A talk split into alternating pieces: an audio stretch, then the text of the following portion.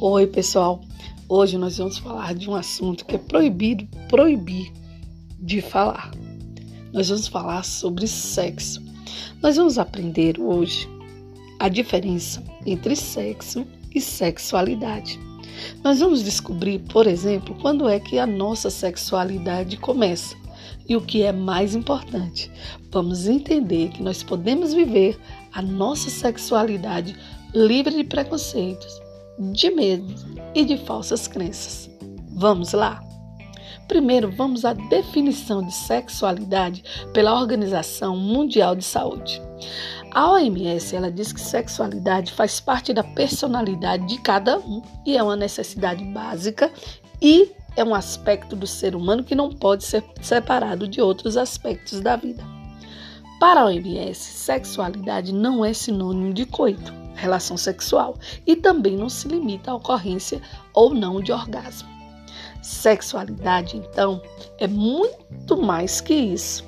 É, por exemplo, a energia que motiva a encontrar o amor da nossa vida, a ter um contato, a ter intimidade com outro.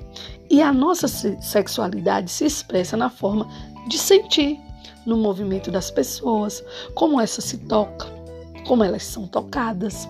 Então, a sexualidade, ela influencia nossos pensamentos, nossos sentimentos, ações e as interações. Então, a saúde física e mental estão atreladas à sexualidade.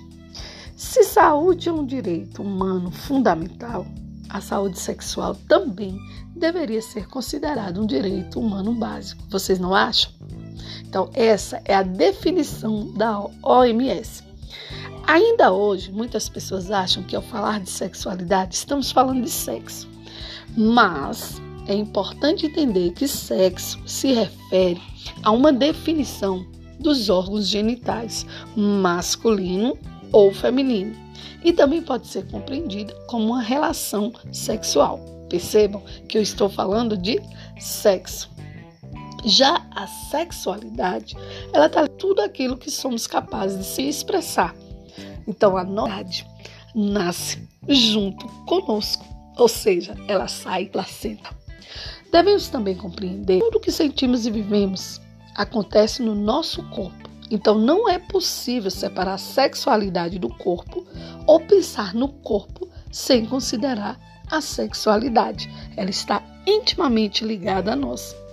Então, por isso que muitas vezes nós ouvimos tantas mensagens de controle do nosso corpo. E essas mensagens muitas vezes são negativas. Mensagens como, por exemplo, fecha a perna, não chora, tira a mão daí, homem não chora e outras blá blá blá blá blá, tem por objetivo controlar também a nossa sexualidade. E, como consequência, acaba nos afastando de conhecer e cuidar do nosso corpo. E quando a gente não conhece e não cuida do nosso corpo, isso aumenta a nossa vulnerabilidade. Entenderam? Então, todo mundo tem sexualidade. Ela está presente desde a hora que nós nascemos e só vai nos largar no momento em que nós morremos.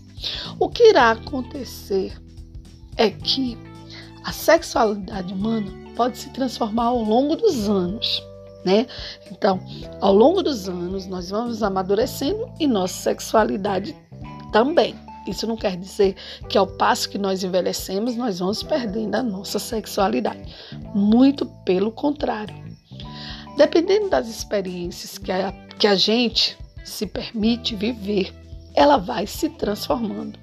Então, é possível entender a sexualidade como uma característica dinâmica e não estática. Ah, eu nasci com essa sexualidade, vou morrer com ela?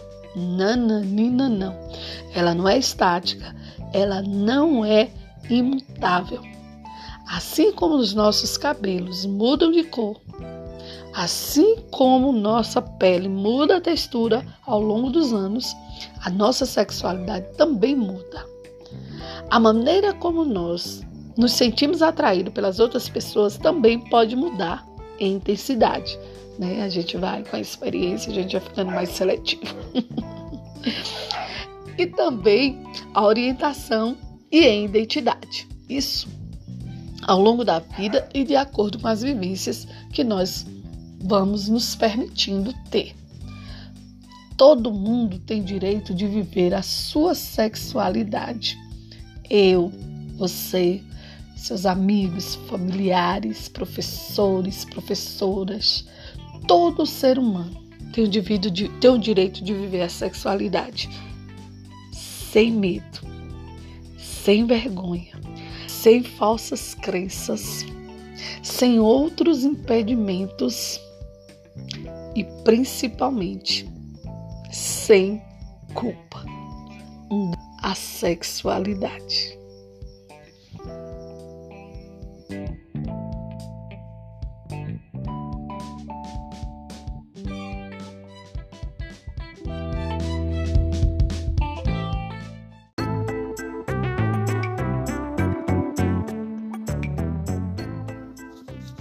Oi, pessoal, tudo bem? Espero que todos estejam muito bem.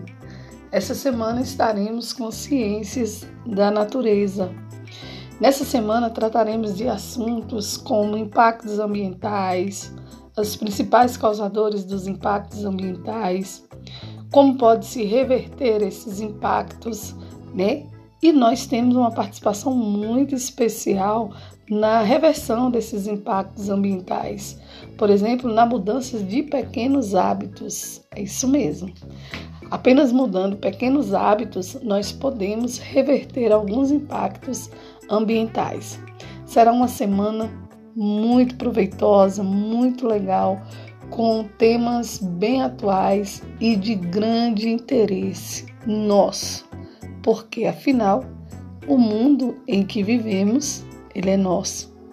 Um forte abraço e espero vocês toda essa semana.